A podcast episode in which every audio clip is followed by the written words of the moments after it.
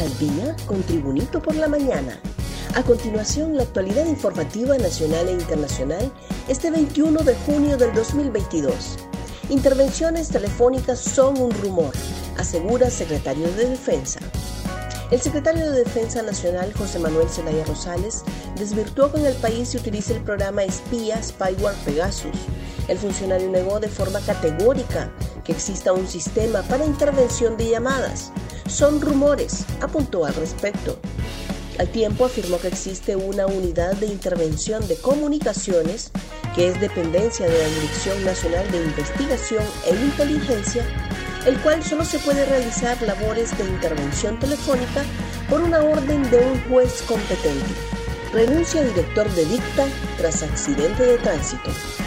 El titular de la Dirección de Ciencia y Tecnología Agropecuaria DICTA, Nehemías Martínez Argueta, renunció a su cargo luego de verse implicado en un accidente de tránsito en el que hubo siete personas heridas. El accidente se registró la noche del sábado en la salida de Dalí a El Paraíso, indicaron fuentes policiales. Martínez se conducía en un vehículo blanco de paila a exceso de velocidad. Martínez acudió a la audiencia de imputados y se le decretó medidas cautelares mientras comparece el 28 de junio a la siguiente cita judicial. Mientras tanto, la secretaria de Agricultura y Ganadería, Laura Suazo, manifestó que Martínez renunció al cargo y en su lugar se nombró de manera interina al ingeniero Arturo Galo. Intervendrán 17 barrios y colonias con mayor incidencia de dengue. Unos 17 barrios y colonias capitalinos serán intervenidos de forma inmediata ante el acelerado incremento de casos de dengue, informó la jefe de la región metropolitana de salud del Distrito Central, Sonia Amaya. Según cifras oficiales, en lo que va del 2022 hasta la semana epidemiológica número 23, ya se contabiliza un total de 3.066 pacientes con la enfermedad, de los que 2.684 no presentan signos de alarma. Se registran 344 casos con signo de alarma y 38 de dengue grave, mientras que en comparación con el 2021 se observa un incremento del 75%. En 195 países buscan capturar a Axel López. El Ministerio Público oficializó ayer que la Organización Internacional de Policía Criminal, Interpol, ya subió a su plataforma la orden de captura contra Axel López por el fraude de los hospitales móviles.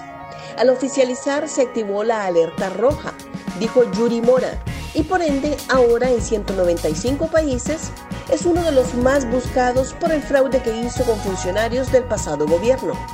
También se confirmó la información a través de la DPI, que estaba atenta a tener comunicación con los países ya que se le tiene que dar captura a López por ser uno de los más buscados. Dictan formal procesamiento contra Marvin Ponce.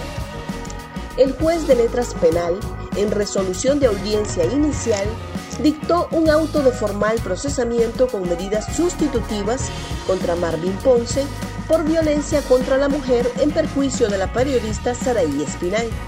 La portavoz de los juzgados, Bárbara Castillo, confirmó que las medidas consisten en no salir del país, presentarse una vez a la semana a firmar al juzgado y no tener comunicación con la ofendida.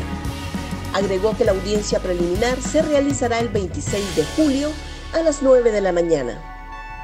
Asfixiado por falta de pago de la INE, suspende operaciones productor de energía renovable. Una deuda de 11 facturas de la Empresa Nacional de Energía Eléctrica llevó a la suspensión de operaciones del proyecto de energía renovable Honduras Biomass Energy, ubicado en el municipio de Guaymaca, Francisco Morazán se pierden más de 45 empleos y se deja de aprovechar un mínimo de 2.8 megas, lamentó el gerente del pequeño desarrollo, Eduardo Benaton.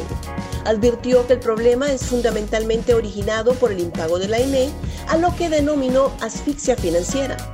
Benaton explicó que tiene problemas para manejar capital de trabajo y presiones de la banca, ya que la situación empeoró de tal manera que ya no tienen financiamiento ni de dónde echar mano. Por esta razón es que decidió suspender el proyecto. Gracias por tu atención.